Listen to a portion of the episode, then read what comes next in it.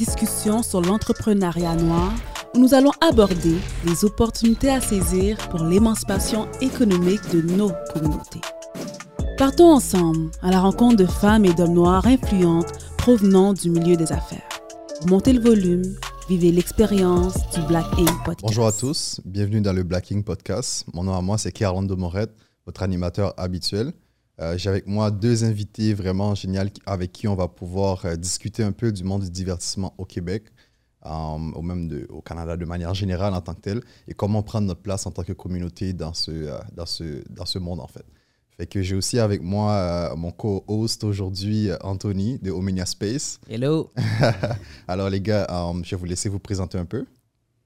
On commence par toi. Richard. Euh, bonjour, euh, mon nom est Richard Jean-Baptiste. Je suis producteur euh, indépendant depuis euh, mars 2021. J'ai été, en fait, je suis en production depuis plus de 25 ans et Wow. euh, je viens de quitter le monde de la publicité après 15 ans. euh, J'étais associé dans la boîte de publicité euh, Sidley, qui a des bureaux euh, en fait de Montréal et qui a des bureaux à Toronto, euh, Los Dans Angeles, ville euh, à travers le monde. un peu partout Ouais. dans le monde. Ouais, ouais, euh, C'est un retour aussi, au- que- à mes premiers amours. Ah, cinéma. Mhm, Cinéma et télévision.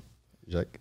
Euh, je suis Jack Lafortune, je suis aussi euh, producteur, mais c'est vraiment lui le vrai, l'originaire euh, producteur, parce que j'ai une petite histoire à vous conter par la suite. là. Ok, c'est bon, j'ai. Euh, ouais, producteur, mais depuis, je pourrais dire, cette année, je produis mon émission de télévision qui s'appelle Maman en chef pour TV5, euh, en dessous de la- le, le nom Les productions JetLab. Et puis, avant ça, ben, c'est ça, je faisais euh, euh, JetLab pendant une dizaine d'années, mais avant ça, j'étais informaticien. Mhm. J'ai travaillé euh, dans le domaine de l'aérospatial en Ok. informatique. Ouais. C'est ça. Cool. Qu'est-ce qui vous a amené, en fait, en, on s'entend, on est au Québec, on connaît un peu les, on connaît un peu les choses, tu vois. Moi-même, j'ai étudié en cinéma, puis euh, je me suis dit, après les études, j'ai j'étais dans une école privée, en fait. C'est que, dans le fond, ça m'a coûté un bras. Mm. Et après mes études, je, je me suis dit, ben non, je vais pas travailler dans le milieu. Alors, qu'est-ce qui, qu'est-ce qui, vous, int- qu'est-ce qui vous a intéressé tant que ça? À, mettre les pieds, puis à, à même avoir des émissions Ouais. Ben, en fait, moi, c'est. euh, je, sais pas comment expliquer ça. euh, je suis quelqu'un qui aime vraiment toucher à tout. Jack, c'est mon nom, mais Jack of all trades aussi. c'est- C'est ma fonction. So, euh, je suis tombé dans, dans, dans ce domaine-là par pure passion. Tu sais, je faisais des, euh, des films quand j'étais jeune, des films de Kung Fu. Puis j'accélérais tu sais, avec des cassettes VHS. Là. J'utilisais deux VHS, puis j'accélérais euh, les films. Puis je rajoutais un- avec un tape deck les sound effects que j'ai enregistrés des films Chinese. OK. Fait que fait- je faisais ça quand j'avais 12, 13, euh, 14 ans. J'ai fait plusieurs films comme ça. Puis c'était vraiment une passion. ok? Puis après, je me suis dit, bon, je suis allé en informatique. euh, j'ai quand même grimpé assez vite en informatique. J'avais 25 ans, j'étais déjà, j'étais déjà comme un, un directeur chez Pratt Whitney Canada. Puis après, I got bored. Tu sais, je me suis dit, ah, c'est comme, il faut absolument que je fasse mon MBA ou que je travaille 15 ans chez Pratt Whitney si je veux avoir la prochaine euh, augmentation, avoir le, le- le- le next step. Là, je me suis dit, I'm smart enough parce que j'avais fait plusieurs applications euh, chez Pratt. Let me just start my company. Fait que j'ai décidé de partir mon entreprise. Euh, mais j'avais acheté une caméra. Je disais comme, j'ai décidé pour faire euh, des applications, des apps, euh, des softwares, mais je connais pas le marketing. Fait que- puis ça coûte cher. Laisse-moi essayer de commencer à faire le marketing. Puis c'est là que j'ai vu Jimmy Lee. Goodness. Puis, ben, Segway, tu peux expliquer c'est qui, Jimmy? Euh, on va y revenir. Parce Ouais, que on va- c'est- Euh, juste dans le, pour répondre à, à la question que tu as posée à Jack, euh, que je prends à mon tour. euh, moi, j'ai fait des études en cinéma à l'Université de Montréal et en communication. Donc, l'intention dès le départ, c'était de, de faire carrière dans, le- dans le milieu euh, du cinéma et de la télévision. J'ai, euh, je voulais devenir réalisateur. J'étais convaincu que j'étais euh, le prochain Spike Lee. Rien de moins. Euh, et j'ai, j'étais en association avec, avec quelqu'un. J'ai une boîte de production, production al dente qui a duré à peu près une dizaine d'années. Et euh, je me suis rendu compte en préparant mes projets que j'écrivais le scénario, puis euh, je faisais aussi les budgets parce que j'étais comme Jack of all trades dans ma boîte de prod. Je me suis rendu compte que j'avais beaucoup plus de plaisir à faire des budgets qu'à écrire des scénarios. je me suis rendu compte très tôt euh, que euh, j'avais beaucoup plus le profil de, de Mhm. producteur que de, de- de- de scénariste ou de, réalisateur. Et euh, c'est ce que j'ai fait euh, pendant une dizaine d'années. Donc, euh, je produisais courts-métrages, documentaires, euh, des choses comme ça. Et euh, le hasard de la vie a fait que euh, après une dizaine d'années, j'ai, je me sentais plus capable de continuer à mener seul la barque de ma boîte de prod, donc je l'ai fermée. Mhm. Et ça a été, euh, on pourra en revenir là euh, plus tard, mais ça a été le- le- le- mon plus gros risque dans ma carrière où j'ai vraiment dit, euh, je croyais plus dans plusieurs éléments, soit une partie de l'industrie, euh, ma compagnie ou son, son avenir, etc. Et euh, j'ai décidé de la fermer en, en- en prenant, euh, en subissant les conséquences financières qui vont avec. Mhm. Mais il y a une chose dans laquelle je croyais, c'était moi. Mhm. Donc, je me suis dit, all in sur moi. That's it. Les jeunes Spike Euh, à Montréal. oh, ouais, c'est ça, je vais, je vais, je vais, I'll prevail somehow. Et euh, un an plus tard, je me suis, ret- à moins d'un an, je me suis retrouvé à travailler comme pigiste pour une agence de publicité qui s'appelait Diesel Marketing, qui est Ah, j'ai devenue par la suite Sidley. Ouais, effectivement, c'est ça. Ouais. Et euh, je travaillais comme producteur pigiste et euh, c'est, ça a été un, une espèce de coup de foudre entre euh, Sidley et moi. euh. Mhm. mais euh, je me suis rendu compte aussi à travers ce, ce processus de fermer sa propre boîte puis un peu faire cette marché du désert là, que euh, puis c'est, resté jusqu'à ce jour. Je, je- je suis trois choses. Je suis un producteur. Ouais. Puis Jack, je pense que tu es aussi comme moi. Je suis aussi un entrepreneur. Mhm. Ça. right? Et je Ouais. suis un gestionnaire. Parce que ça prend une capacité de gestion quand, quand on veut être producteur d'une Ouais. boîte de prod, right? Et euh, avec Sidley, je pouvais déployer ces trois euh, sphères euh, qui m'ont toujours bien euh, servi. Euh, et c'est là qu'on a parti, euh, à l'époque, j'ai parti euh, la boîte de production de Jiminy avec Sidley. Donc, je suis passé de, de pigiste à associé, Ouais. euh, ce qui était Un gros leap. Là. Un- never ça, seen ça pris, before. ça, ça a pris combien de temps? En, en l'espace d'un an et demi, deux ans. En fait, Wow. en l'espace d'un an et demi. J'ai été pigiste pour Sidley pendant presque un an et demi. Ils m'ont fait des offres d'emploi. Et puis juste que j'ai freelancer. Puis... Oui. OK, OK. Ouais. Fait que J'étais- t'étais moi, j'étais producteur freelance pour. pour- T'avais quel âge à ce moment-là? J'avais. euh, 26, euh, non, non, mon Dieu. Je suis beaucoup plus vieux que ça, mon ami. Euh, j'avais. mon Dieu, j'avais. euh, N'oublie pas, il y avait déjà son entreprise. Il était déjà 38, 10 ans. 39, ouais, ouais. OK, OK, OK, OK. 38, Dans 39. ces eaux-là. Ah, OK, OK. Et euh, oh, peut-être un petit peu plus jeune. Et, euh, mais c'est intéressant parce que je, recevais des offres d'emploi que je refusais très euh, poliment, mais les gens de Sidley étaient comme What's your problem? hein? Tu Mm. Travailles souvent avec nous, presque tout le temps avec nous, mais tu prends tu n'acceptes pas nos offres d'emploi. Puis à chaque fois, le montant augmentait. Qu'est-ce Euh, que, qu'est-ce que tu veux dire par là? Tu étais pigiste, Ouais. puis là, il t'offrait, Une job à temps plein. juste avant que tu, tu, tu partes ta propre boîte euh, de... En fait, quand j'étais pigiste chez Sidley, j'avais pas de boîte de prod. OK, OK, OK, c'est ça. J'étais comme on my own, j'étais producteur, je venais de fermer ma propre ça, boîte de prod à Al Dente. Et euh, on, on me disait, ben, tu sais, clairement, il y a un fit. You like us, we like you. Euh, viens travailler avec nous à temps Ouais, plein. Mais euh, Jean-François Bouchard, qui est Ouais. le, le- CEO fondateur, l'ancien CEO fondateur de Sidley, on est allé souper un soir ensemble, puis il m'a dit Mais c'est quoi ton problème? Je dis Tu peux pas dire que tu n'as pas de fun avec nous. là, tu sais, Puis on te propose une job à temps plein, puis euh, c'est quoi ton. What's wrong with you? Puis j'ai dit Ben, moi, je- si tu veux m'insécuriser, offre-moi une job. J'ai l'impression que tu vas me, tu vas m'étouffer. Ouais, Mhm. ouais, Mais offre-moi une opportunité d'affaires. Ça, c'est autre chose. ouais. Il dit OK, bon, ben, qu'est-ce que tu aurais envie de faire? Je dis Ben, moi, si Magic One, là, si j'avais une baguette magique, parce que c'était sous le temps son, son- sa maxime, si tu avais une baguette magique, qu'est-ce que tu Mhm. ferais? Je dis Ben, je partirais une boîte de production intégrée à une agence de pub. Ça s'est jamais fait. Mhm. En Amérique du Nord et dans le monde, ça s'était jamais vraiment vu. C'était pas mal les premiers. Et à- ah, ouais. au Canada, on était les premiers. En Amérique du Nord, on était peut-être les deuxièmes. Je pense qu'il y a Grey qui avait parti quelque chose comme ça, qui est une autre grosse agence. Et puis c'est comme ça que Jimmy Lee a vu le jour. Puis c'est- comme ça que je suis devenu de pigiste à associé. Euh, fait que c'était comme un fast track. C'était Ah. assez, assez drôle. Ouais, Wow. ouais. Fait que, c'est- fait que moi, j'ai vu ça. OK. quelques Je années. comprends ton Ouais, ouais, enthousiasme, en fait. J'ai vu ça quelques années avant, puis j'ai dit. Parce que j'aimais le, le- le produit, là, que. Parce que j'aimais ce que Sidley faisait, mais j'étais comme. What's Jimmy Lee? It looks the same. C'était presque le même logo. sais. Puis moi, j'étais au moment où est-ce que je faisais mon, mon, mon branding. J'étais comme, OK, comment je vais appeler ça? Je ne vais pas appeler ça mon nom. No offense. Correct. Parce que c'était comme, si un jour je le vends, tu comprends ce que je veux dire? Mhm. Qu'est-ce qui va arriver? Fait que j'ai pensé à, à quelque chose qui était clever. Puis quand tu regardes JetLab, ben, il y a autant de syllabes, qui- euh, autant de lettres avec le même nombre d'espaces que Sidley.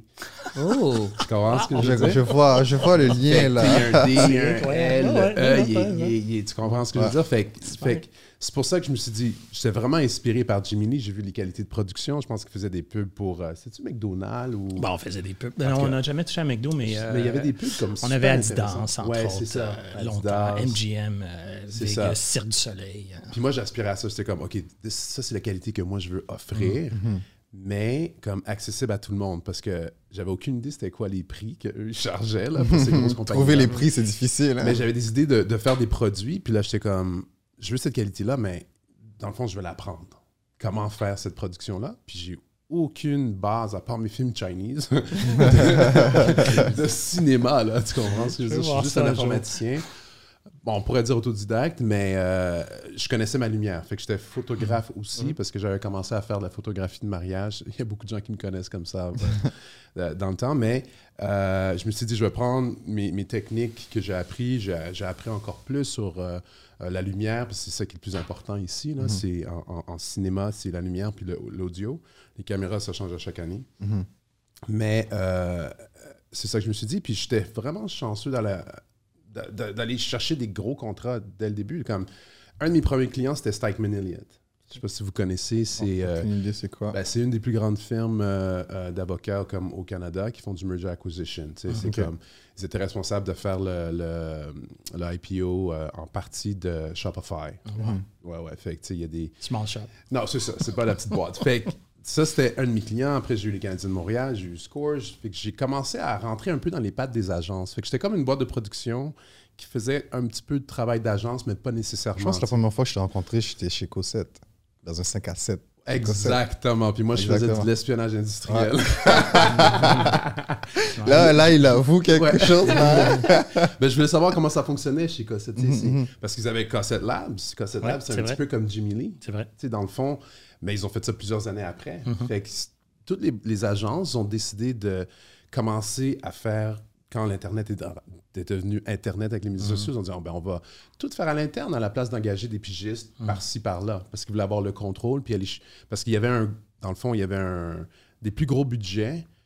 Il y avait moins de budget qui était alloué à la télé, puis plus dans les Google Ads, dans les Facebook. Ads, ces choses-là. Fait que les compagnies, ils comprenaient ça maintenant, là, les, les agences. Puis pour survivre, ils n'avaient pas le choix de faire leur propre boîte de production. Mhm. Fait que toi, tu étais avant-gardiste dans ton approche. Mhm. Puis euh, c'est c'est- c'est ça que je voulais faire, mais éventuellement, tu sais, ça n'a jamais marché le fit avec euh, moi et les agences en termes de. Est-ce que c'était possible que JetLab soit un sous-traitant? Ça n'a jamais marché. C'est comme un. j'ai- Je me suis rencontré que c'était comme une industrie qui était très, très, très fermée. Puis euh, tu pouvais pas vraiment rentrer euh, dedans. Parce que des fois, c'était bizarre parce que. Je donne un exemple. Mettons, euh, Scores, ils avaient leur agence. Je ne sais Mhm. pas c'était quelle agence, mais imagine que c'est une grosse agence comme euh, LG2 ou ainsi Mhm. de suite. Moi, je donnais du contenu qui était similaire à ce que les grosses boîtes faisaient. Puis, mais mes prises étaient comme un dixième de ce qu'ils chargeaient parce que les autres, ils chargeaient le, le- le Mm. creative. Ils vont charger comme un- de la documentation à en plus finir, des de- stratégies. Puis moi, je ne ferais pas de stratégie. Je faisais juste L'exécution. l'exécution euh, du contrat. Fait qu'ils venaient me voir, mais ils étaient comme il y a des choses que je ne pouvais pas faire, même si je donnais la même qualité parce qu'ils avaient déjà un mandat. contrat. Exact. Exactement. ouais. Fait que toutes les, les- les- les compagnies comme McDonald's, ils ont déjà leur agence, puis ça va pas changer parce Ah, qu'ils signent des contrats annuels. Ouais, puis la plupart du temps, ils en ont deux, trois, non? Agences différentes. Bah, ça dépend un peu des, des, euh, de la relation. là. Il y, a il y a ce qu'on appelle le Agency of Record, là, le AOR, où à ce moment-là, l'agence va, va prendre tout ce qui est mandat publicitaire, marketing. Souvent, il va y avoir une agence en parallèle pour tout ce qui est PR. Euh, Et des fois, le compte est tellement gros que ça va être OK, vous allez être notre Agency of Record pour tout ce qui est euh, digital. Ouais. Agency of Record pour tout ce qui est, par exemple, télévision, puis etc. ça dépend des-. An- Anthony, tu as créé Omnia Space, right? Yes. Puis euh, ça, fait, ça fait quoi? Quelques temps que c'est ouvert maintenant. Puis qu'est-ce qui t'a amené là? Qu'est-ce qui t'a amené à, à te dire, écoute, je vais mettre mes pieds- mon pied à terre, j'ai créé mon espace euh, de, de, de, de, d'enregistrement de podcasts. Fait que, qu'est-ce qui t'a amené là au juste? Bah, moi, en fait, ce qui s'est passé, c'est que moi, en fait, je suis un peu dans l'ère du digital. Je crée énormément de contenu. Donc, euh, l'année dernière, juste en 2020, j'ai dépensé énormément dans la création de vidéos. Mhm. Puis un jour, je me suis regardé, je me suis dit, mais là, il y a quelque chose qui fonctionne pas. Je peux pas dépenser autant pour tout le temps créer du contenu, Ouais. du contenu à chaque fois. So, je me suis dit que il fallait que je puisse créer un, comme mon univers, où je puisse avoir justement un endroit pour créer du contenu, faire des podcasts, faire des Ouais. vidéos. Donc, je suis parti sur cette- cette idée-là. Mais après, quand j'ai commencé à développer le concept, je me suis dit, au lieu de juste le garder pour moi, je devrais aussi le partager aux autres. Ouais. Donc, c'est comme ça qu'est né l'Omnia Space ensuite. Donc, avoir la possibilité de créer du contenu, que ce soit vidéo, audio, photo, Mhm. à un niveau assez. euh, Ben, je trouve ça génial qu'est-ce que tu as fait. Tu sais, C'est c'est vraiment euh, trendy, les choix des couleurs. Je sais pas si Mm, c'est c'est qui a cool. choisi ça, Mm. mais Mm. tu es allé chercher quelque chose de, de moderne, de chaleureux. Puis j'aime ça voir ça aussi dans la communauté. Mhm. Euh, c'est une belle initiative, euh, Calando, de, de faire ce podcast-là. Puis aussi ton espace. C'est un espace qui inspire euh, pour, pour les créatifs. Ben, quand j'ai vu le, le studio, je me suis dit, ben, Black Ink, c'est ça qu'on veut en tant que tel. C'est ça 100%. l'image aussi qu'on souhaite, qu'on souhaite dégager. Ouais. Puis avec Anthony, on en a parlé par rapport aux caméras et tout ça. Puis j'ai vu qu'on était, on était, on avait les mêmes ambitions par Mhm. rapport aux qualités et tout ça. Ouais. Fait qu'entre autres, euh, je pense, euh, Black Ink, on tourne ici, euh, entre autres pour ça. Puis c'est ça, quoi. Mais en fait, euh, j'ai- j'ai- j'aimerais vous poser une question par rapport. Euh, parce que vous êtes tous des entrepreneurs. Vous créez dans le milieu en tant que tel Ouais. directement. Ouais. Mais pour celui ou, celle qui veut, euh, euh, comment dire, euh, travailler dans le milieu, avant même de devenir un, entrepreneur ou un indépendant, vous le conseillez quoi? Sais, le jeune noir qui se voit déjà pas à la télévision, qui n'est pas représenté, mais euh, vous le conseillez quoi au juste? Moi, je vais juste commencer parce que c'est en train de se passer maintenant. Mhm, Le fait que je suis actuellement à très basse en train d'étudier justement le cinéma, mhm, il y a des portes qui se sont ouvertes à moi. mhm. Pourquoi? Parce que déjà, il y a des étudiants, donc des fois, si je veux créer du contenu, je peux utiliser mes étudiants. Mais les relations que tu as aussi avec les professeurs. La plupart des professeurs ont des grosses connexions. Puis là, ça fait même pas quelques mois, j'ai déjà un prof qui m'a connecté avec une maison de prod, avec qui ont des diffuseurs. C'est des liens directs. Puis je pense que si je serais pas allé à l'école, j'aurais pas ces connexions-là. Je suis d'accord. avec Éducation. Donc, ouais, je ouais. pense que déjà, le fait d'être dans un réseau, puis du cinéma avec l'école, ça te connecte avec les bonnes personnes, c'est déjà une Ouais. aide en plus. Fait, fait- fait que dans le fond, on pourrait dire que beaucoup de maintenant. diversité dans, dans, à Tréban, je suis curieux. euh, Franchement, euh, bah, je dirais que dans ma classe, pas trop, mais euh, je regarde un peu en général. euh, je vois, mais c'est vrai que non, il n'y a pas cette diversité. C'est vrai que je me posais la question. J'ai l'impression qu'on- que dans la communauté, peut-être qu'on ne peut pas aller. Je sais, je sais pas si c'est à cause du prix ou c'est parce que c'est moins intéressant, mais c'est vrai qu'il n'y a pas tant de diversité que ça. hum. Mais moi, je pense que l'école, c'est super important. Mhm. Mais avant, il faut que tu, tu, euh, tu développes une passion pour ça. tu sais. Mhm. Toi, tu as, tout fait ça avant d'aller à l'école. Tu comprends ce que je veux dire? Ouais, c'est vrai. que t'as investi. Toi, tu un risque. Ouais, c'est un, gros risque que tu as pris. Puis je pense que c'est ça que les gens, il faut qu'ils prennent avant. C'est se, le, se sauter dans, dans l'aventure, prendre un risque, puis dire que moi, j'ai j'ai pas euh, parti ma compagnie, euh, puis après, j'ai acheté des caméras. J'ai acheté la caméra, puis j'ai dit, OK, qu'est-ce que je fais? C'est vrai, plus. comprends? c'est tellement vrai. Puis... Euh, je fais des films depuis longtemps. euh, J'étudie en informatique. Je change de domaine. Là. Je vais dans un domaine qui, que, OK, avant, je faisais des très bons salaires. Là, je, je décide de faire deux fois moins que qu'est-ce que je faisais du jour au lendemain. Mes parents, qu'est-ce qu'ils vont penser de moi? Tu vois? Exactement pareil, parce que moi aussi, je, fais de la- je développe des applications mobiles. Exact. Puis là, je suis parti directement dans les caméras. C'est la même chose. Ouais. Puis le prof, quand il me voit, je lui dis, mais attends, j'ai une caméra Blackmagic, une Red. Puis je lui dis, mais je sais pas encore l'utiliser, je suis venu pour étudier. Il me prend pour un fou. Désolé, mais C'est qu'est-ce qu'il fait celui-là? Mais, mais- mais je, pense- mais je pense aussi, c'est ça les C'est- c'est entrepreneurs. On passion, saute puis c'est on Mm. crée notre parachute. Parce quoi. que, Mm. comme moi, tu vois, l'émission de télé, ça, fait, ça a pris trois ans avant qu'un diffuseur le prenne. Mhm. Mais, toi, j'avais fait mon pilote. Puis, dans le fond, j'avais jamais pris aucun cours de producteur. Mais Mhm. après, l'année dernière, j'ai pris un cours à l'INIS, à distance, pour savoir comment, euh, justement, là, jouer avec des, des fichiers Excel, aller chercher des crédits ainsi de devient bon en budget, quoi. Exact. Fait que faire la- toute la budgétisation de, pour faire euh, 10 épisodes. Fait que- mais j'avais déjà fait mon pilote il y a trois ans. Tu comprends? Autofinancé. C'est Fait que si t'as pas investi dans toi-même ou dans, dans, Mhm. dans, dans ton truc, si t'as pas mis un 5 000 ou un 10 000 dans, dans, dans ton développement personnel, dans ton projet, l'école, ça va te servir à rien. Rien du tout. Puis Mm. des fois, je suis là, je, je me pose la question, mais qu'est-ce que je fais là? Des, des fois, je me pose la question parce que quand je vois en fait les personnes qui sont là, eux rêvent de devenir réalisateurs, Ouais. producteurs, etc. Mais quand je vois par exemple moi tout ce que j'ai fait, puis je vois qu'ils démarrent, je me dis mais leur processus va être long. Ouais, c'est ça. C'est juste, tu te dis mais alors que moi j'ai déjà, même le prof comprend pas.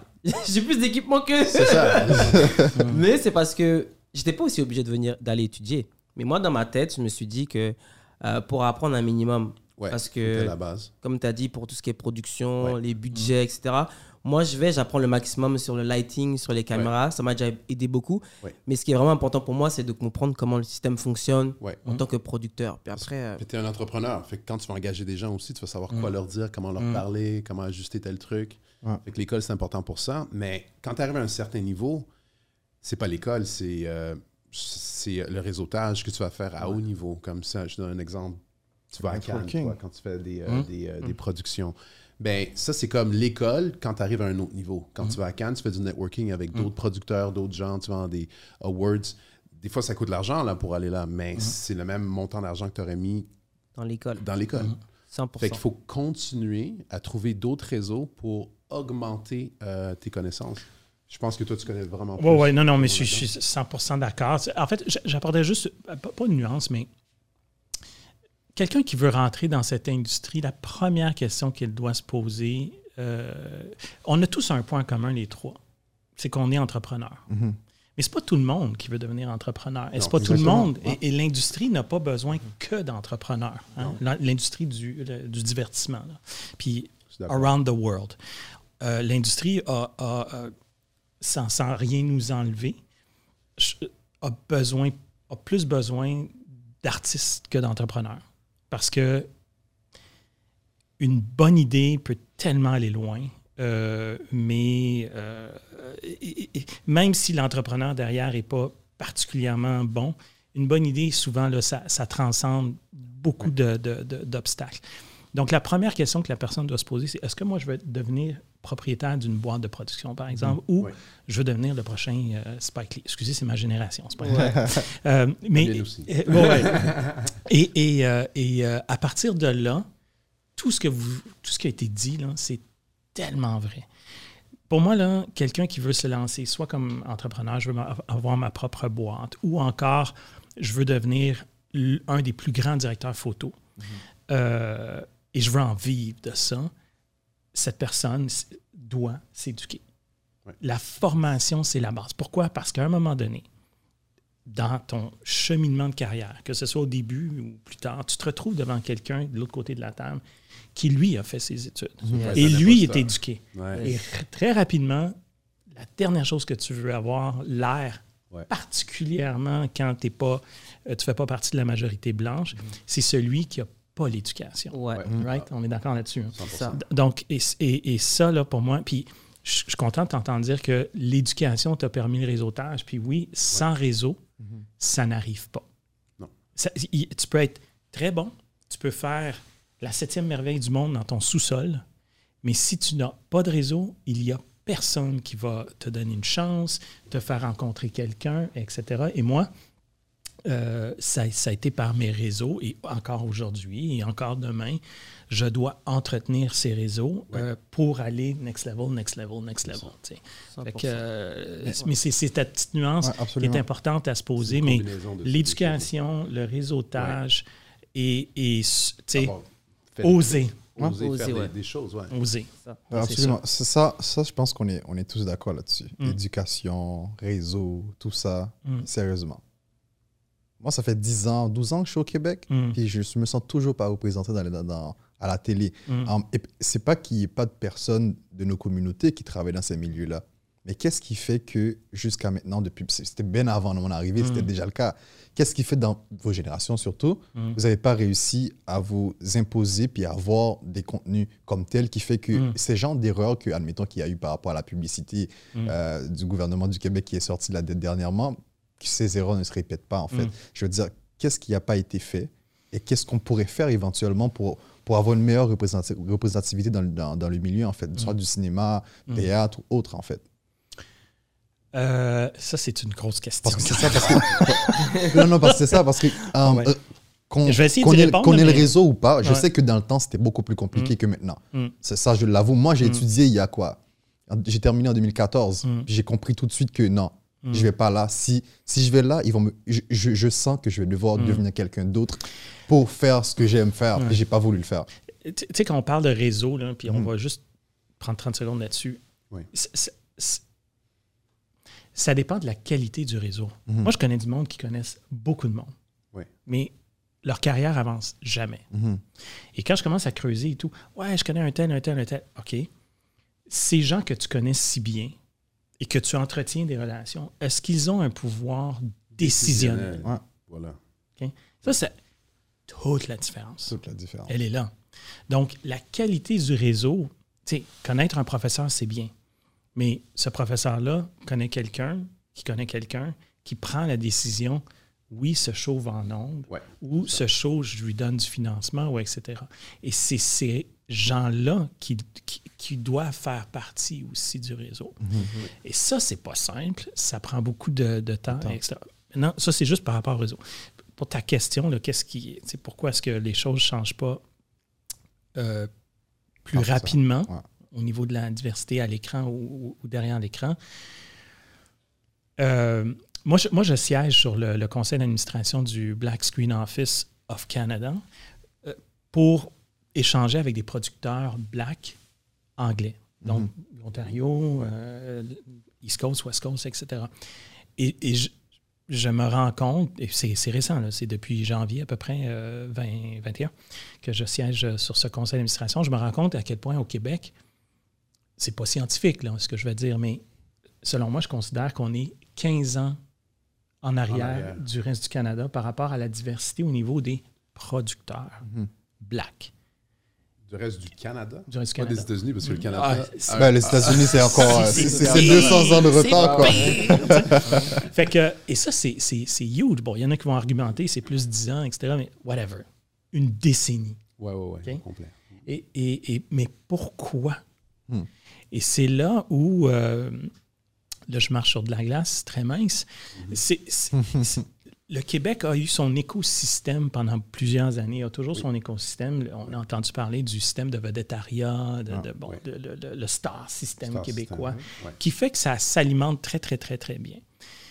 Mais à un moment donné, il y a aussi ce besoin, selon moi, de voir un petit peu plus à l'extérieur et de voir si les produits qu'on fait, et on commence à le voir, peuvent non seulement intéresser le public québécois, mais aussi Être exporté. hein. est exporté et exportable à l'international. Puis on, on- il y a eu quelques succès québécois très, euh, je dirais, très blancs, Très qui, s'exportent là. Ouais, ouais, très bien, hein, un gars, une fille ou des choses comme ça, c'est parfait. Mais l'appétit à l'international commence à changer. Et ça, c'est merci streamers, là, merci Netflix et. Amazon, et etc. Parce qu'ils on est- ils ont été capables de démontrer que un public argentin Ou peut devenir des fans finis d'une série tournée en russe. Ouais, ouais. Right? Et ça, les producteurs, les entrepreneurs commencent à voir ça et se dire Hmm, OK. Donc, si mon contenu est, est trop, comment dire, s'il ressemble trop à ce que moi, je- aux États-Unis, je pourrais voir, ou s'il ressemble trop à ce que moi, en France, je pourrais voir, ben, j'aurais pas d'intérêt comme public. Par contre, si tu me présentes des blacks dans une série québécoise avec un accent comme j'ai en ce moment, Ouais. combiné avec des accents plus exotiques pour certains, ben, comme français, je peux être désarçonné, voire intéressé par la série. Et tout à coup, ma série vient de connaître un gros succès euh, en France. Donc, il y a, il y a cette, euh, cette, euh, cette réflexion qui commence à y avoir. C'est quand même dommage ça, que ça commence maintenant. C'était tellement Oui. une évidence. C'est parce que le, le- le système s'auto-alimentait. Il n'y avait pas de besoin Ouais. jusqu'à maintenant. Et je, je vais même aller plus loin. Moi, je parle avec certains amis en, euh, sur la côte ouest là, de mon, mon passage chez, à l'époque chez Sidley, qui sont chez des streamers et tout, puis qui me disent de plus en plus, tu sais, Richard, euh, quand les, les, les- les- streamers s'assoient, puis de l'autre côté de la table, ils ont un producteur international qui leur pitch un projet, de plus en plus, ils vont poser la question Love the idea. Mais sur votre conseil d'administration, qui siège? Hmm. Est-ce que votre conseil d'administration, donc ceux qui décident, représente notre public? Ouais. Et là, là, Ça, ça change tout. Là. Là- c'est le niveau décisionnel le plus, le, plus, le plus élevé dans n'importe quelle Ça, entreprise ou organisation, en fait. Ça, c'est fou parce que, pareil, moi, avant, au Québec, ici, dans le- tout ce qui est start-up, applications, etc., il y a un moment donné, quand justement j'ai sorti l'application pour la musique afro-caribéenne Moco, Mm. euh, j'allais faire beaucoup de pitch, etc. Puis à chaque fois, les gens étaient intéressés, ils me le disaient, oh, c'est une super application. Mais quand ça, ça arrivait au moment de financer, Ouais. plus personne n'était là. ouais, c'est ça. Puis il y a des moments où j'étais vraiment triste, puis j'étais vraiment fâché. Puis un jour, mon beau-frère m'a dit Mais Anthony, pourquoi tu te fâches? Est-ce que tu t'es posé la question si dans les décisionnels, là, le- leur conseil d'administration, s'il y avait quelqu'un qui comprenait ton marché ou il y avait quelqu'un qui était de ta communauté? Non. C'est là quand j'ai compris que non, je me suis dit Mais c'est ça le problème. Ça. Comment tu veux que les personnes financent s'ils comprennent même pas Ils ton marché? comprennent pas. Non, Exact. c'est ça. Exact. Exact. Puis je pense que dans le cinéma, c'est la, la même, le même. Ben, c'est problème. la, c'est la même chose. Puis c'est- c'est- c'est c'est sûr que malheureusement, euh, en fait, il y, il y a un côté positif et un côté plus ou moins positif. Euh, côté positif, c'est que moi, je pense que d'un point de vue contenu, divertissement, on est à- au début de l'âge d'or. Je veux dire, c'est cette machine qui s'appelle distribution de contenu n'aura jamais eu besoin d'autant de contenu clair. différent Ouais. et diversifié pour répondre à tous les besoins. Absolument. Ça, c'est. Moi, je, je me souviens, là, quand j'étais petit, c'était Canal 10 puis Radio-Canada. That's it. Puis il y avait Télé-Québec, quand les, les- on, a- on captait bien, c'était pas trop en- enneigé. That's it. Aujourd'hui, il y a, il y a ch- des centaines et des centaines de réseaux. Fait que ça, que fait que ça- t'as- fait que qui ça, vont c'est c'est génial pour nous. Là où c'est un petit peu moins positif, c'est que les changements qui commencent à s'opérer vont prendre plusieurs années avant qu'on voit des résultats vraiment concrets. Avant qu'un un Jack, par exemple, fasse le front page comme étant le producteur le plus en vue, le producteur québécois et non pas le producteur black, euh, ouais, whatever, le producteur québécois, puis que ça soit une revue française, par exemple. C'est ça. Ça, ça C'est pas demain la veille. Mais on est parti pour rendre. Moi, je suis fermement positif là-dessus, Ouais. optimiste qu'on Ouais. on, on s'en va vers ça. Fait que c'est une opportunité pour toute personne qui veulent entreprendre dans le milieu présentement, Absolument. en fait. Ouais. Absolument. Moi, qu'est-ce que je trouve comme désolant, c'est vraiment de voir comment les producteurs, euh, comme les producteurs d'il y a 10, 15 ans sont encore là. Mm. C'est encore eux les vedettes. Mm. Il n'y a pas eu de personne qui les a remplacés. Tu, tu- Je ne vais pas nommer de nom, là, mais tout le monde sait c'est qui qui produit les émissions de télé, qu'ils ont tout le temps les mêmes contrats. C'est comme. C'est même. Les humoristes aussi, tu le vois aussi. c'est comme les humoristes, là, ils, ils vivent comme 20 ans. C'est tout le temps les mêmes. Mm. A- Elle est où la relève de- du, du humoriste? Il n'y en, a- Mm. il y en a pas beaucoup là, qui, Mm. sont, qui ont réussi. Est-ce que vous pensez, parce qu'il y, y a un sujet sensible que je, que, que- que je vais aborder, c'est par rapport aux subventions qui est données dans, dans le milieu au Québec. Ouais. Um, Est-ce que vous pensez que ça handicape nos producteurs qui ne sont pas des entrepreneurs plus comme je sais écrire le projet, je l'écris, je l'ai? Mm. Um, moi, je trouve que ça handicape énormément les choses. Je réponds à ma question en même temps, c'est bizarre. je, trouve, je trouve que ça handicape pas mal euh, l'industrie, qui fait que les gens n'innovent pas du tout. Ils n'ont pas de difficulté à se trouver le financement nécessaire pour faire leur projet, Mm. parce qu'ils savent déjà c'est quoi la recette. Ils font juste mettre les, les trucs, puis finalement, ils, ils vont, ils vont finir par l'avoir, puis ils n'ont pas de... Je trouve très souvent que les, les- les producteurs au Québec ne sont pas nécessairement des entrepreneurs innovants qui vont aller chercher des idées. Ils, Mm. attendent, ils, ils attendent que Netflix les frappe en, Mm. en pleine tête pour se dire Oh, même qu'il y a quelque chose à faire en Mm. fait. Fait je sais pas, est-ce que j'ai- j'aimerais avoir votre avis par rapport à ça en fait? Bon, c'est sûr que euh, au Québec et au Canada, il y a un système de financement des productions audiovisuelles. On parle de séries télé et, et, euh, cinéma, entre autres, et même web, qui est très fortement euh, subventionné. Donc, ça vient de l'État, ça vient de nos taxes, basically. Exact, tout, exact. euh, Euh, c'est sûr que si demain matin, l'État décidait de ne plus du tout injecter de fonds, ben il y a une industrie qui s'écroule. Moi, je trouve que ce serait. Moi, j'ai- l'impression que ce serait une bonne idée tout de même, Euh, malheureusement. Non, non, mais ben, pas vraiment parce que, euh, un, le Canada n'est pas unique au monde à faire ça, ou le Mhm. Québec, euh, la France, la Belgique, même les États-Unis ont des programmes euh, de subventions euh, qui, qui proviennent de l'État ou des, des States, en fait, c'est plus au niveau euh, des États. Bon, là, la- le- le- le- je, je- je- je- je peux en parler parce que là, je suis plongé là-dedans. hein. Là, je, là, je fais des demandes de subventions. Et, et je vois l'effort des institutions à essayer de changer les choses, c'est-à-dire d'avoir des fonds plus spécifiques, des fonds ciblés. Ça, ça oui, oui, tout à fait.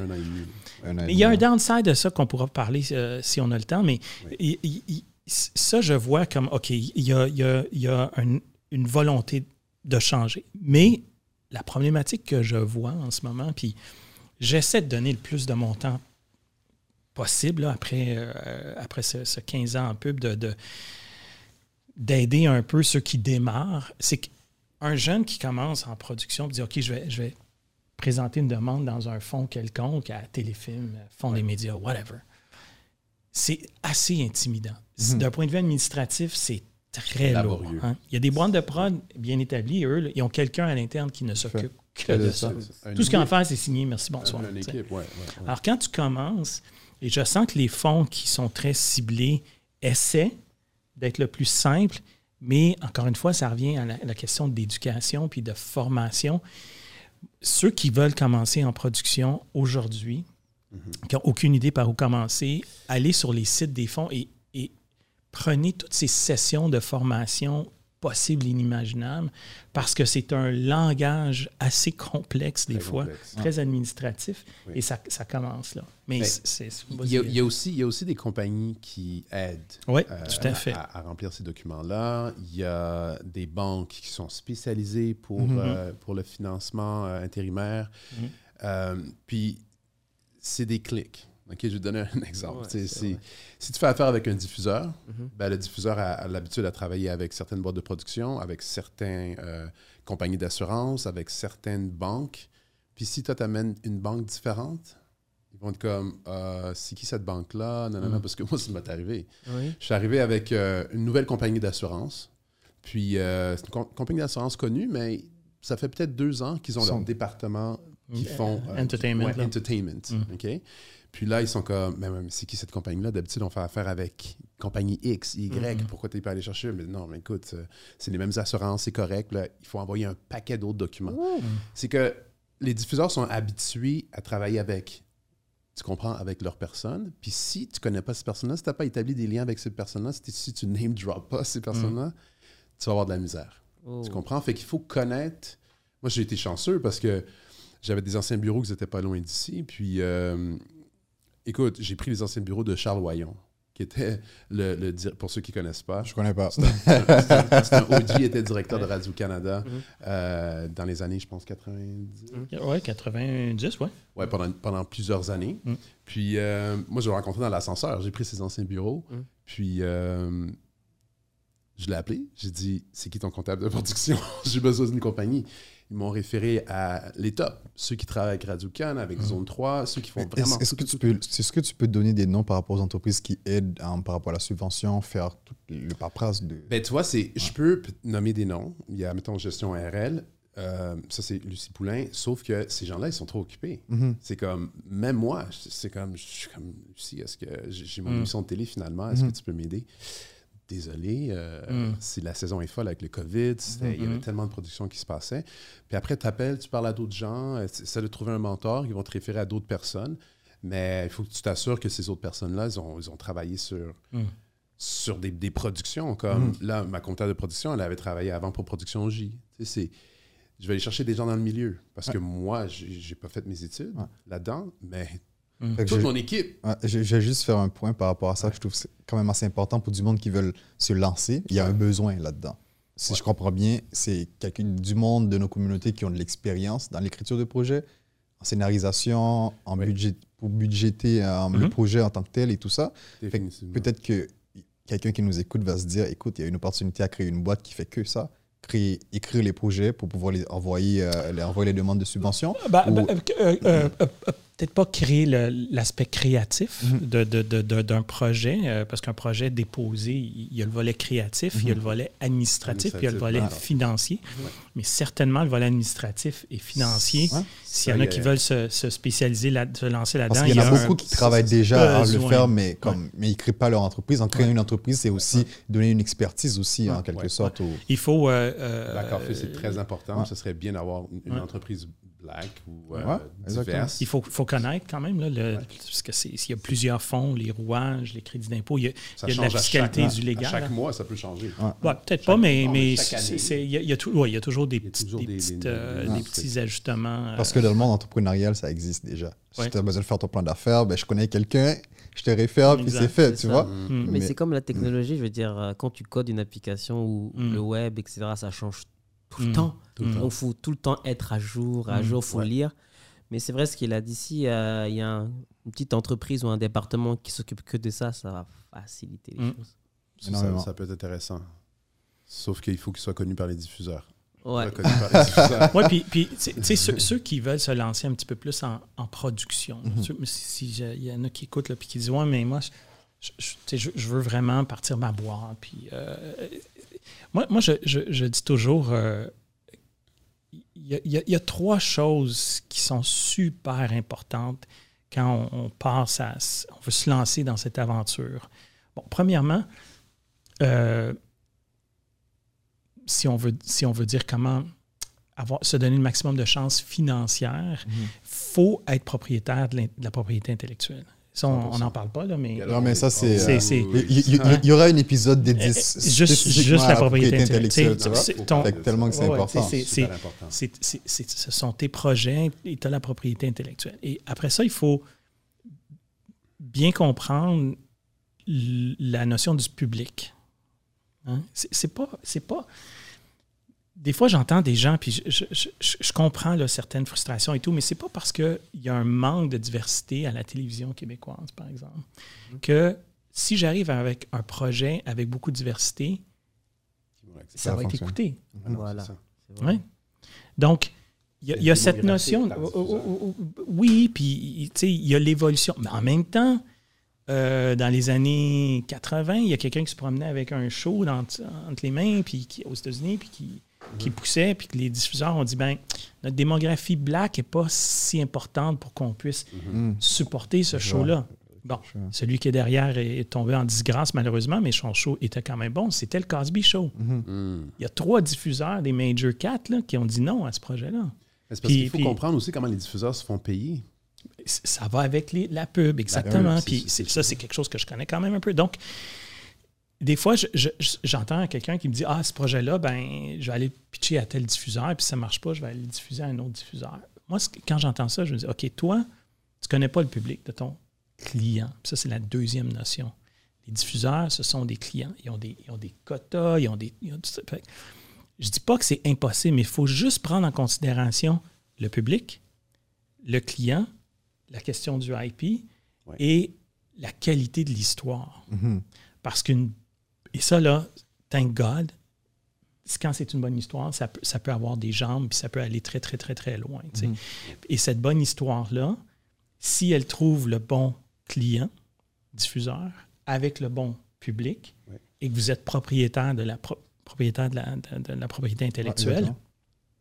ben, beaucoup de choses sont permis là, de, rêver. Là, on, peut, euh, on peut penser à si ça plaît au public, le public va faire de la pression sur le client pour avoir une saison 2. Exact. Si ça plaît au public, Ouais. la publicité. Si ça plaît au client. Lui va avoir des revenus qui vont venir de la publicité. Ouais. Et si l'histoire elle est bonne et que je détiens des droits là-dessus, Mhm. ben, peut-être que je peux l'exporter ou en faire d'autres versions, etc. C'est comme en France, là, une série qui s'appelle Validé, qui Mm. parle un peu de tout ce qui est le rap, la musique. Mhm. Ils ont fait Oui. la première saison. C'est une Oui. série indépendante. Puis là, ça se retrouve même au Québec. Mhm. Ouais, j'ai vu un peu. C'est incroyable. Lupin. C'est des formats. ouais. Ouais, Lupin. exact. Lupin, Mhm. ils l'ont fait avec qui C'est Kevin Hart C'est qui? Yes. Ouais, ok. Donc c'est vraiment. Puis je trouve que moi, je suis plus du côté de la France. J'ai un, j'ai un peu la chance d'avoir le côté France et Québec. Bien ça. Je ne mentirais pas que je regarde pas tant la télé québécoise, que, ben, la télé en général que ça qui est du Québec. Mais c'est vrai que quand je regarde un peu en France ce qui se passe, là, justement, il y a un- beaucoup plus, beaucoup plus de diversité, puis ça commence vraiment à s'exporter. So, je pense Mm. que Ouais. eux, ils ont trouvé un peu le modèle. Puis si on, on essaie d'avoir des similitudes, ça Mm. peut bien fonctionner. Quoi. Hum. Oui, et, et ils ont aussi, tu sais, je pense à la série euh, 10%, que Ah ouais. j'ai adoré. Et Point de vue diversité, c'était pas euh, génial non plus, tu sais, mais, fait que- mais, mais tu vois que, bon, ça, ça, ça avance, mais je pense que Lupin, c'est un super bon, euh, bon exemple, comme quoi, je me souviens, que j'ai pitché un show à un diffuseur il y a pas longtemps, puis c'était basé sur une œuvre classique. Puis il était comme, Ah, il était pas certain. Je dis, ouais, t'as raison. Dans le fond, revisiter une œuvre classique en l'amenant dans un contexte contemporain avec un acteur noir comme lead, Ça fonctionne ça, pas, ça, hein? ça fonctionnera pas. Par exemple, comme Lupin, tu sais. Elle fait, ouais, ok, je comprends ton point. C'est- très drôle. Mais euh, en fait, dans le fond, grosso modo, ce qu'on pourrait dire de, de, de- de notre conversation d'aujourd'hui, c'est l'éducation, Mhm. le réseau. Mhm. C'est quoi l'autre point encore? On en a parlé, je crois. Ben, se, se- se poser la question, est-ce que je vais être du côté euh, artisan Mhm. ou entrepreneurial? Entrepreneuriat. Ouais. Pour- C'est pour- important. ça, là, ça, pour moi, là, c'est, c'est- la journée que j'ai compris, je me souviens, elle était, je pense qu'il était 2 heures du matin. Il était. ça va, Jack? tu, tu veux quelque chose à Bois, boire bois, bois, bois. la journée que. Oh, ça, c'est pas fini, là. C'est pas fini. Sortez-le! la journée que j'ai compris. euh, Que tes, tes budgets était étaient 2 heures du matin. Ok, scénarios? euh, euh, ah, je peux pas dire que les budgets étaient meilleurs que mes scénarios, mais, mais je- je- je- tu sais, je- je- j'avais beaucoup plus de plaisir. Mhm. Puis je sentais que j'apportais plus à la production en faisant des bons budgets, des bons échéanciers, etc., que le scénario. Mhm. Alors, c'était moi qui étais réalisateur et producteur. Mhm.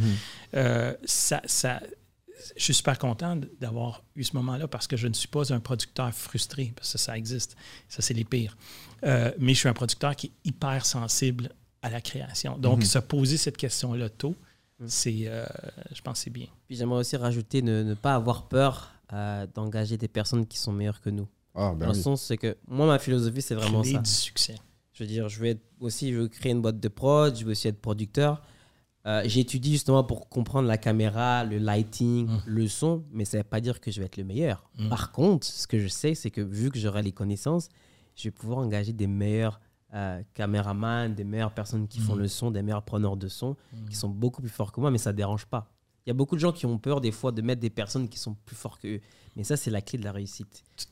Quand on regarde toutes les entreprises qui ont Bien réussi, entouré, quoi. Ben oui. c'est toujours des personnes qui sont beaucoup plus fortes. Je prends l'exemple simple de Facebook. Mark Zuckerberg, c'était pas le meilleur codeur. Non.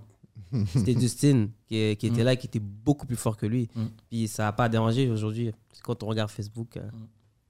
c'est ça que je voulais rajouter. Non, c'est super bon, super bon point. Excusez-moi. Euh, moi, je pense que c'est ça. Écoute, il faut vraiment que tu sois drivé par, par une passion puis une volonté de, de vouloir créer. Puis, il faut que ce soit plus fort que toi, tu sais. Les heures, les heures que, que, que je mets, c'est énorme. Les heures aussi que Richard met, c'est des heures énormes. Fait c'est pas un 9 à 5. C'est un, c'est un lifestyle. C'est vraiment un, un style de vie. Puis, il faut vraiment que ce soit comme ça que, que ta femme... Je pense que c'est sorti. Euh, que, que ta- femme, ta famille, que tout le monde comprenne que. Excuse-moi, je, vais- je vais répéter ça. Là.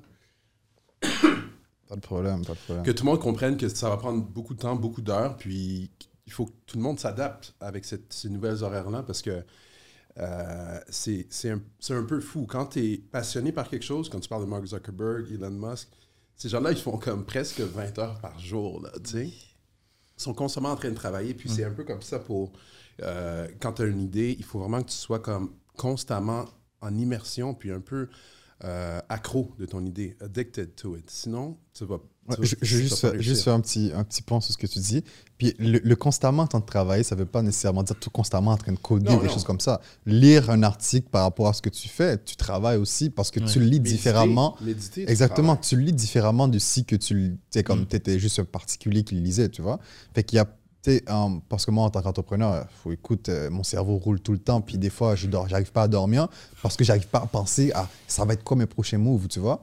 Fait que, tu sais, tout ça, c'est du moment de travail qu'on n'est pas payé pour. C'est ça. Mais on travaille tout de même, puis ça, ça, ça a un impact sur, sur les gens qui nous entourent.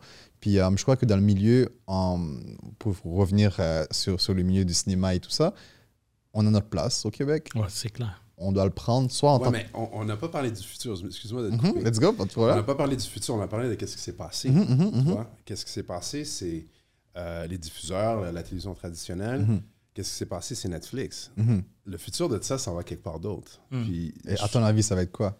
Ben, on a, il y a, y a- il y a- il y a parlé de ownership. Exact. Ben, il y a un nouveau style de ownership qui s'en vient, qui est le- les NFTs. Puis il y a des Yes. films qui vont être vendus à travers des NFTs où il va y avoir des combinaisons de. Tu veux le NFT? euh? Ouais, c'est ça. Il exact. Il va y avoir des combinaisons. Non, mais tu veux l'expliquer? euh? Ok, oui. Oh, oui, bien sûr. Désolé, bon, pour ouais. moi, on comprend déjà, on est comme, ok, c'est cool. on est en informatique, on se comprend. Ouais, ouais, NFTs. Euh, NFT, c'est un non-fungible token. Ça veut vraiment dire que euh, tu peux vendre des, euh, je vais le dire en anglais un petit peu, des digital assets, digital assets sur le blockchain. Mm. Fait que tout le monde connaît le blockchain avec le Bitcoin. Bitcoin, c'est comme une forme de currency, c'est comme une genre de devise monétaire. Tu peux échanger avec quelqu'un, c'est comme de l'argent. Mais sur le blockchain, tu peux avoir des smart contracts, des contrats intelligents, qui te permettent de faire transitionner d'autres choses que de transitionner de l'argent, Mhm. dont des MP3, des images, Des ownership. des. Puis ce qu'il y a de bien, c'est qu'on a, on, a le, on, on peut vraiment suivre de, de A à Z. euh, C'est ça. Mm. Fait que je vais donner un exemple pour les gens qui comprennent vraiment rien. C'est quoi le blockchain?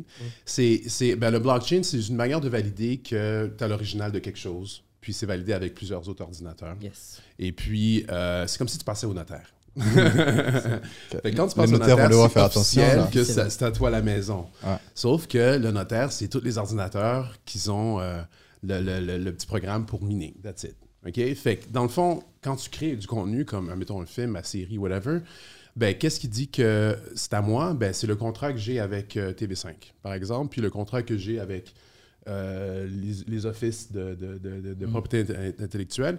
Mais maintenant, ça peut être le blockchain. Fait que tu peux décider de vendre ton film à travers le blockchain, puis tu peux avoir des copies qui vont être vendues, puis la valeur de, de, de, de- de ton collectible, ton NFT, peut augmenter dans, excuse-moi, peut augmenter dans le temps. Mhm. Fait que je donne un exemple. Si, admettons, Walt Disney décide de sortir le nouveau Spider-Man, mais ils ne sortent pas au Guzzo, Ah ben écoute, je vais péter une coche, man. mais ils vont, ils, vont, ils vont le sortir au Guzzo, puis ils vont dire on va vendre des NFTs aussi associés où est-ce que tu peux avoir un des costumes de Spider-Man, puis tu pourras l'utiliser dans le metaverse. Ben là, ça va peut-être augmenter les ventes justement au Guzzo au cinéma. Tu comprends ce que je veux dire? Oh. Fait que c'est une autre stratégie Mhm, d'amener mhm, des gens. Au cinéma en, en vendant des NFTs où est-ce que toi, tu vas avoir l'original du costume de Spider-Man, Mhm. puis il y en a juste 10 000 à travers le monde. Ouais. Ce que Booba a fait récemment, l'artiste Booba de rap, il a vendu son clip euh, de- sur le NFT justement. Puis il y avait juste 5000, puis c'est parti. Mais là, la parti valeur. euh, La valeur augmente. Oh, exact. Moi, ça, c'est- c'est, moi, ça, moi, c'est, c'est- c'est- moi, ça- j'adore entendre ça parce que euh, une des choses que si j'avais plus de temps, là, je, je- je travaillerais beaucoup à essayer de changer les structures financières canadiennes pour euh, l'industrie du divertissement comme la télé ou le cinéma, Ouais. pour accepter euh, que ces argents du privé Mhm. viennent compléter les structures financières et, Ouais. et sans porter préjudice, là, je ne veux pas rentrer dans des technicalités, à des crédits d'impôt ou des choses comme ça. Ouais. Et ça, moi, je, je- je- depuis, je- quand j'étais chez Sidley, je le croyais dur comme fer et depuis que je suis parti du monde de la pub, j'y crois encore plus. Beaucoup de marques, mais là, on parle aussi d'individus, On en a parlé. hein. sont prêts à mettre beaucoup, Beaucoup d'argent, pas pour contrôler le contenu, juste pour avoir une partie de propriété du contenu. Ouais. Et ça, là, c'est. c'est- Ça, Ça, ça, Ah, pour moi, là, c'est C'est l'Eldorado. Ça, ça j'y crois à 100% également. Ça se fait très bien aux États-Unis, mais ça- il y a beaucoup de difficultés encore ici. Ouais, Mais je pense que c'est encore une autre opportunité dans le milieu, en fait, tout à fait. qu'on est capable d'aller chercher. Quoi. Ouais. Il y a une autre chose que je veux parler. Je pense pas que les auditeurs, je pense pas que tout le monde sait c'est quoi des crédits d'impôt aussi. Mm. Parce que moi, je savais pas vraiment c'était quoi il y a deux ans. Fait que juste pour expliquer c'est quoi les crédits d'impôt, est-ce que vous savez un petit peu? Ouais, je sais c'est quoi, ouais. OK, fait que les crédits d'impôt, c'est c'est- c'est comme une structure financière qui vont faire en sorte que moi, je fais mon émission de télévision, mais je mets aucun sou de, de ma poche. Mhm. OK? Fait que la part producteur, quand tu es un producteur, tu essaies de la mettre à zéro le plus possible. Comme ça, c'est comme si tu pars une compagnie, mais tu vas chercher tout du financement de l'extérieur. Fait que les crédits d'impôt, tu en as au gouvernement euh, canadien, puis tu en as aussi au provincial. Euh, les crédits d'impôt, qu'est-ce que ça fait? C'est qu'après ton année fiscale, euh, tu vas recevoir un remboursement sur le B plus C, qui est Les salaires versés. c'est ça, Ouais. c'est les salaires versés. Fait que quand, quand tu fais une production, ben, tu vas aller chercher des gens de, de, de, ben, de Lactis, euh, des techniciens, euh, euh, tous les salaires, il y a un pourcentage qui peut être remboursé à la fin de ton année fiscale, un an après que tu as fait ta production. Comme ça, ta production se fait rembourser. Fait que euh, c'est pour ça qu'on a besoin des banques pour avoir un financement intérimaire.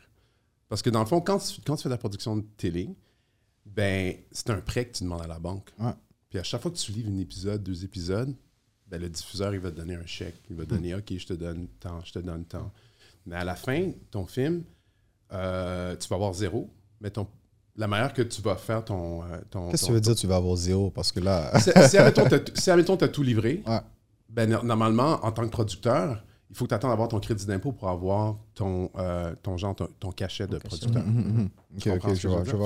En, tant que réal... si tu es producteur et réalisateur, tu te fais payer comme réalisateur, tu as ton salaire producteur, à chaque semaine ou chaque deux semaines, tout dépendant comment tu décides de le faire. Mais en tant que producteur, tu vas te faire payer dans un an quand tu vas avoir les crédits d'impôt. Fait que ça, c'est super important que les gens ils connaissent Mhm. La machine de comment ça fonctionne derrière parce qu'il n'y a personne qui, qui va te Un l'expliquer. peu comme la musique, la SACEM. Les rappeurs, ils sortent leur album et tout, puis c'est à bout d'un an qu'ils ont les retours de la SACEM, et là, qui commencent à toucher tous leurs euh, royalties. C'est- C'est c'est le même principe. Ouais, Exact, c'est c'est le même ça. principe. Tu les vois, euh, leurs premières vidéos, ils ont déjà tout l'or et tout, Ouais. mais ça, c'est je, je- pense que raison, raison pour laquelle les marques, c'est important aussi, je crois.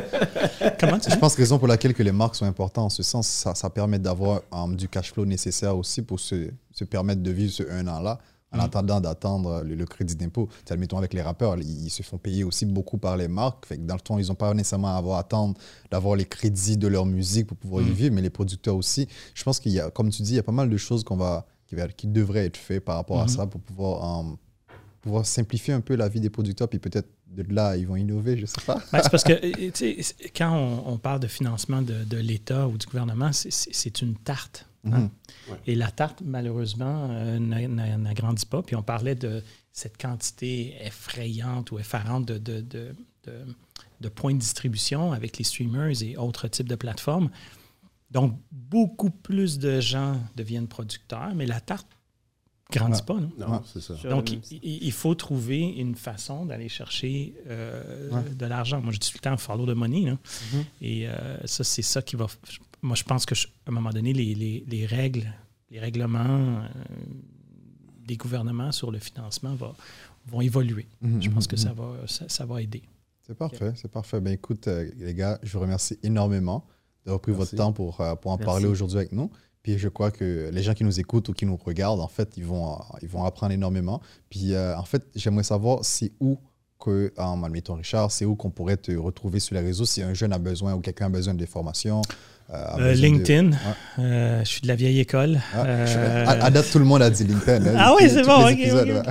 Euh, non, mais je ne suis, pas- je suis pas du tout euh, actif sur Instagram. J'ai un compte, mais je ne suis pas vraiment actif. Mais sur LinkedIn, euh, c'est la meilleure façon de, de me contacter. ouais. Excellent. Je pense que c'est la même chose aussi, euh, LinkedIn, Jack Lafortune, euh, un petit peu sur les médias sociaux, Instagram, tu peux- vous pouvez aller voir jedlab ou jedlab.com, mais euh, LinkedIn aussi. Excellent, excellent. Anthony, moi, ben, Instagram, Antonio On voit la différence générationnelle. Daiji, donc Instagram, nier. Omenia, Omenia Space sur Instagram, mais je suis aussi sur LinkedIn, mais je suis un peu plus actif sur Instagram, c'est ça. c'est parfait. Ben écoute, les gars, merci encore. Puis euh, c'est tout. Merci, merci beaucoup. Merci. À nos précieux invités ainsi qu'à nos commanditaires et partenaires. InnovaPub, Wealth Simple, la Caisse de dépôt et de placement du Québec, Entreprendre ici, Benoît et Côté, Futurpreneur Canada, Evolve et Let's Get Into It. Vous nous permettez de rendre le Black In Podcast possible. Merci encore. Pour nous suivre, allez sur Instagram, Facebook ou LinkedIn, Black In Podcast. On se revoit au prochain épisode.